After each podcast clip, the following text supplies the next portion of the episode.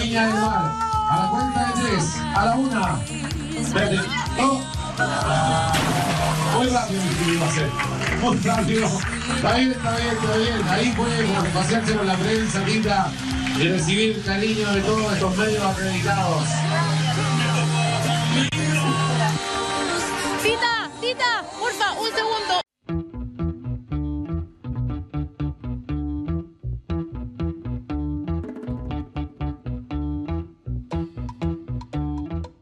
Bienvenida y bienvenido a La Válvula, el lado B de las noticias. Mi nombre es Lucero Chávez. Hoy es jueves 2 de marzo del 2023. Qué rápido se pasa este año, señor.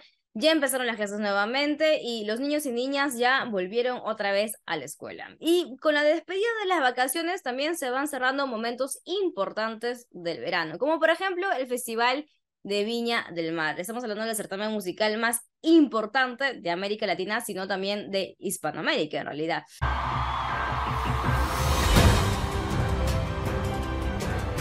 Buenas noches, bienvenidos a Viña del Mar, el festival latino más grande del mundo.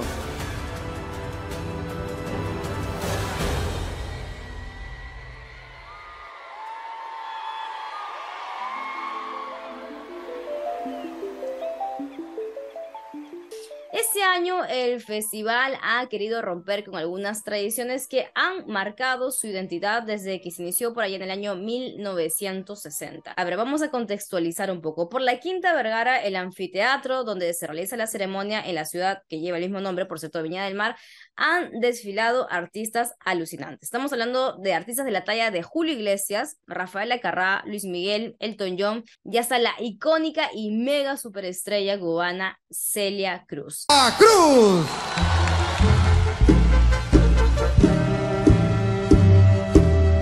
Se oye el rumor de un pregonar que dice así.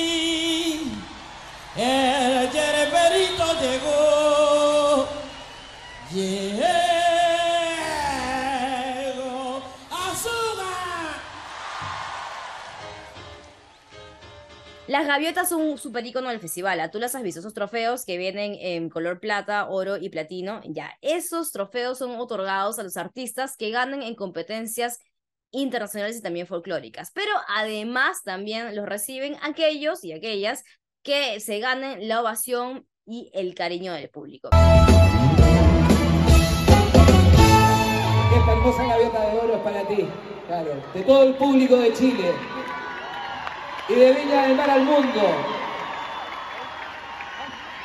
Ya, pero además de las gaviotas, ¿sabes qué más han sido tratadas durante años como objetos para venerar? Desde hace más de cuatro décadas, el festival, muy al estilo monárquico, ha elegido y coronado a reyes y reinas.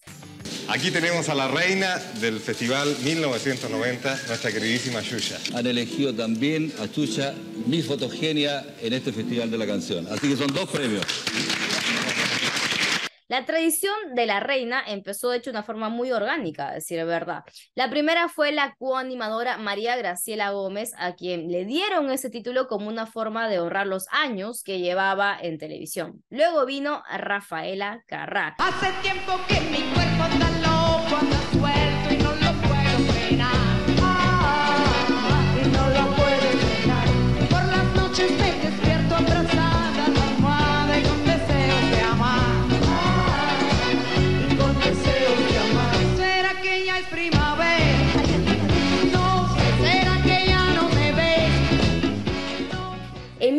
1982, cuando la italiana participaba del festival, se organizaban por ese entonces partidos de fútbol entre periodistas y artistas. En esos partidos, Rafaela Carrá, contra los medios chilenos, ella comió empanada, tomó vino y participó de todas las actividades y así se ganó la corona. Años después, Guillermo Zurita Borja, editor de la sección de espectáculos del diario La Cuarta, propuso oficializar este evento, convirtiéndolo en un concurso donde los periodistas acreditados pudiesen votar por su candidata a reina favorita. Es decir, mientras el certamen musical ocurría en la Quinta Vergara, en el Hotel O'Higgins se iba desarrollando otro escenario también de masivo y popular.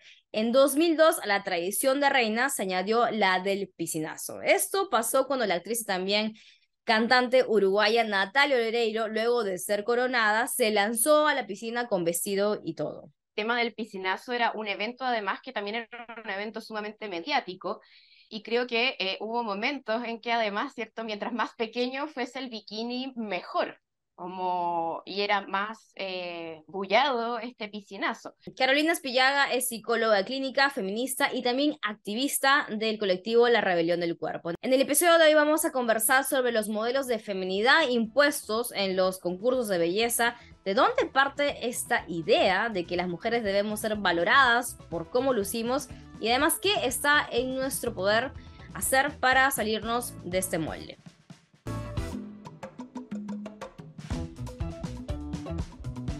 La Válvula es un podcast que explica y reflexiona sobre hechos políticos, sociales y coyunturales que afecten a las mujeres de todas las categorías, disidencias sexuales y sexogenéricas. Encuentra La Válvula en Spotify, Apple Podcasts, TikTok, YouTube o donde sea que escuches sus podcasts.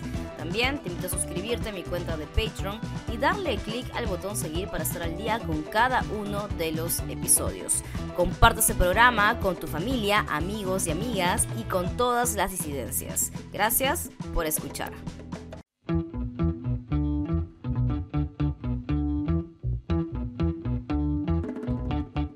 La idea de que existe una sola forma de belleza y como también ahí la cultura te va reforzando esta idea de que para ser bella tienes que cumplir con estas características y tienes que hacer lo posible para cumplir con estas características. Y ahí pensamos en toda la industria que se beneficia, ¿cierto?, de insegurizarnos y de decirnos, te falta algo para ser lo suficientemente bella, con cánones que además van a ser inalcanzables, como siempre va a haber algo que te falte para ser lo suficientemente bella.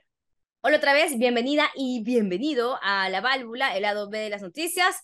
Te contaba que desde que se instauró la tradición de reina en Villa del Mar han sido coronadas artistas como Sofía Vergara, Thalía y Lucero. Todas estas son mujeres que responden a los mismos cánones de belleza, al menos que yo me esté equivocando y esté viendo una cosa diferente, pero creo que no. La única excepción a esa norma fue la cubana Celia Cruz, quien recibió la corona en el año 2000. Seguimos conversando con Carolina Aspillaga. Parece que el tema de la elección de reinas responde bastante bien a la forma en que hemos sido valoradas las mujeres, esta idea de que eh, la belleza como un atributo central en las mujeres, ¿cierto? Eh, si bien el concurso de las reinas se presentaba a sí mismo como, como por belleza y por simpatía, sigue apreciando ¿cierto? la belleza como un atributo importante en las mujeres y creo que esta idea de la reina responde bastante bien a cómo funciona la cultura respecto de la importancia que se le ha dado históricamente a la belleza en las mujeres y entendiendo la belleza no como cualquier forma de belleza, sino que de una forma de belleza bastante específica, que es lo que uno habla como de los cánones, de los cánones hegemónicos de belleza. Por ejemplo, esta idea de que la belleza está asociada a ser joven, a tener un cuerpo atlético, a tener un cuerpo delgado, a tener un cuerpo con características más bien caucásicas. Increíble, mira, nosotros estamos en un lugar privilegiado. Muy bien apostado. ¿eh? Para que salga, estar muy, muy cerca el momento en que salga Carolina. Ahí estamos, mira. Fantástico. Ella, Yo a le pedía sí, eso al bonita que camarógrafo que vuelva donde Carola, porque en cualquier momento se va a despojar, se va a despojar de su vestido. Esa salidita de baño Rodrigo medio. en una esta dinámica de cómo cuando la chica, la elegida reina, se lanza a la piscina del piscinazo y cómo es que los camarógrafos comienzan a tomarle fotos, a grabarla, le dicen cosas, o sea, es, es realmente, es una monstruosidad, parece una, una carnicería el, el acoso que, que, que viven estas mujeres y, y por qué se ha perpetuado durante 40 años casi este tema. bueno, el movimiento feminista, ¿cierto? Y el cuestionamiento a esta idea de la belleza y de la mujer con- como objeto viene desde hace mucho tiempo, pero creo que también eh, en la medida en que el feminismo ha ido tomando más fuerza, más consciente, vamos siendo todas de lo violento que puede ser esto también, ¿cierto? Como una forma de, mm, de, de reforzar la idea de la mujer como objeto, del cuerpo de la mujer, ¿cierto? Como un espacio de opinión en el cual todos pueden opinar, ¿cierto? Cómo, cómo se ve esta mujer, cómo se lanzó a la piscina, eh, y creo que, que en el fondo responde eh, a cómo funcionaba la sociedad históricamente. Y, y me parece valioso que cada vez haya más conciencia respecto de eh, esta eh, objetivación de la mujer. Por algo estamos hablando hoy día de esto y probablemente hace 20 años atrás no habría sido tema. ¿Cuándo podrías decir que empezó todo eso de ver a las mujeres simbolizadas o valoradas ah, por su cuerpo? a través de la historia se ha ido construyendo esta idea de que la importancia de, eh, de la mujer tiene que ver con eh, su belleza. Y también si lo pensamos como históricamente, por ejemplo, una forma de em, las, cómo podían salir, bueno, ciertas mujeres, ¿cierto? En general las mujeres de eh, clases medias o clases medias altas, cómo podían salir de la casa de sus padres, se tenían que casar, ¿cierto? Para poder salir de la casa de sus padres. Y eso, en el fondo, el atractivo eh, también tenía que ver con la belleza. Entonces la belleza también era un mecanismo para poder eh, ser valorada, ser apreciada, eh, salir del hogar de tus padres porque un hombre te elegía para querer casarte contigo. Entonces se ha ido construyendo toda esta idea, la idea de las musas, ¿cierto? De estas mujeres hermosas que inspiran a los hombres y cómo aparece esta valoración de la belleza como el gran atributo femenino, sobre todo si históricamente ha estado esta concepción de que las mujeres no somos lo suficientemente inteligentes, no somos lo suficientemente capaces, no somos lo suficientemente racionales y que por lo tanto como que nuestro valor está puesto en la belleza que tenemos. Carolina también me explicó que hay niñas y adolescentes que de hecho dejan de realizar ciertas actividades por sentir miedo e inseguridad respecto a sus propios cuerpos. Por ejemplo, evitan meterse a la piscina para no quitarse la toalla o se abstienen de hablar en público para no ser vistas. ¿Cómo transformar esas inseguridades en fortalezas? De eso hablaremos cuando la válvula continúe.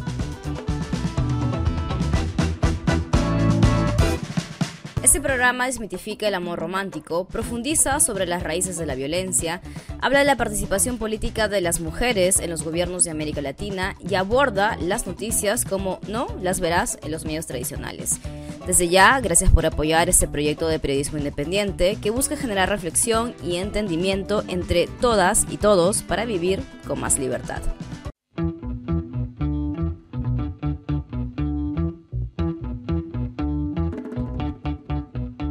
Vuelta, amiga, amigo, amigue. Yo soy Lucero Chávez y aquí te dejo algunos consejos y recomendaciones que quizá te pueden servir para vivir una vida con B mayúscula y saber y aprender un poquito a valorarnos más allá de nuestra apariencia física. Quisiera preguntar desde tu punto de vista como experta y también porque tengo una sobrina de, 18 años que le encanta mirarse al espejo y, peinarse y todo eso.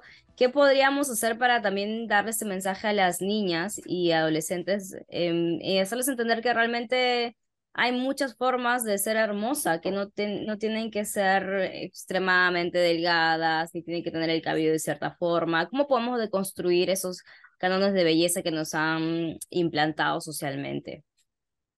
Bueno, yo creo que primero que todo, como que no creo que haya nada malo, ¿ya? En que uno le guste mirarse al espejo, le guste maquillarse, ¿ya? Creo que per se no es algo malo, ¿ya?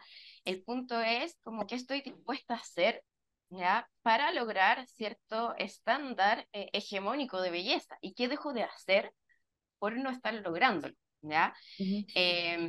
Y creo que desde ahí es, como muy importante poder como ver que existe un molde o poder visibilizar que existe una sola forma que nos han enseñado de ser bella y poder cuestionarnos este molde que nos han enseñado, ¿ya? Y poder reflexionar sobre quiénes se beneficia de que las mujeres sintamos que tenemos que ser de una sola manera para eh, ser suficientes, ¿ya? Y pensar también como quién pierde ¿ya? Eh, con la existencia de estos estereotipos y de estos cánones inalcanzables de belleza. Creo que también es importante poder preguntarnos, bueno, como a nivel individual, bueno, ¿qué he hecho yo para calzar con este estándar? ¿Ya? ¿O qué he dejado de hacer por no calzar? Y creo que eso también es tremendamente importante. Importante cuestionarnos este imperativo que de pronto se ha ido construyendo como de que estamos obligadas a amarnos constantemente, porque también creo que eso es eh, un ideal inalcanzable y se eh, y se termina convirtiendo en otra exigencia más. ¿ya? Yo creo que, es entendible que a momentos no nos sintamos bien con nuestro cuerpo si es que constantemente nos están invadiendo con que no eres suficiente, te falta, eh, y, y, entender que eso nos, nos va a ocurrir. ¿ya? Eh, y, y, tampoco hay nada de malo en que uno en algún momento pueda tomar ciertas decisiones, por ejemplo, para calzar, pero entendiendo que eh, eso, el deseo de calzar tiene que ver, ¿cierto? O la necesidad de calzar con un solo molde tiene que ver con que nos han dicho que esa es la única forma de belleza. Pero si yo no peso, lo que me dicen que, tiene, que tengo que pesar no es porque yo tenga algo malo en mí. Y que no me guste mi cuerpo tiene que ver con que me han enseñado que no puedo querer a mi cuerpo si está más gordo, por ejemplo. Y creo que desde ahí es súper importante eh, poder reflexionarlo a nivel individual, pero también creo que los espacios colectivos tienen un rol súper importante, ¿ya? Los como poder eh, compartir ¿Ya? y desprivatizar este dolor que nos genera muchas veces, esta incomodidad, esto que dejo de hacer por no sentirme lo suficientemente bella y poder compartirlo con otras mujeres, porque cuando lo compartimos te das cuenta que no es un problema individual, que es un problema colectivo y que lo que necesitas son soluciones colectivas y que el problema no está en ti, sino que el problema está puesto en la cultura que te está exigiendo algo ¿ya? Que es imposible de cumplir y que te está diciendo además, ¿cierto? Que lo más importante o que uno de tus atributos principales tiene que ser tu belleza física entendida de una sola manera. Y creo que también ahí hay un rol importante desde las personas adultas, ya eh, de reforzar a las, a, las, a las niñas no solamente por su belleza, ¿cierto? No solamente por su cuerpo. Hay una eh, importancia que tienen los medios de comunicación de mostrar diversidades culturales, de mostrar los costos que tiene esto también. Que la idea no es cambiar del imperativo, por ejemplo, a tengo que ser flaca al imperativo de tengo que amar mi cuerpo siempre.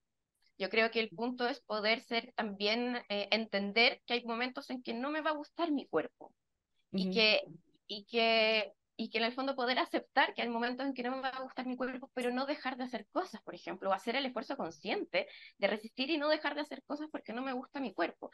Y en ese sentido, eh, bueno, hay un libro de la, de la Nerea de Ugarte que se llama La dictadura del amor propio, que habla mucho de esto, de cómo también el, el amor propio se termina convirtiendo en otra exigencia más para las mujeres, y creo que tenemos que salir de eso, como ser, ser amables con nosotras mismas y también ser críticas respecto de la posibilidad de eh, amarnos constantemente.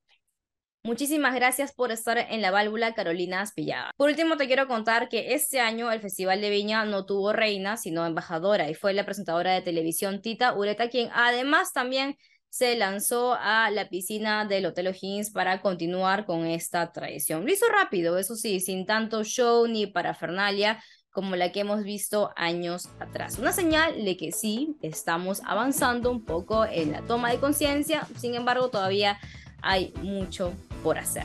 Eso fue todo por el episodio de hoy. Si te gustó este programa, recuerda por favor compartirlo con tus amigas, amigos, amigues y con todas las disidencias. Yo soy Lucero Chávez. Muchas gracias por escuchar.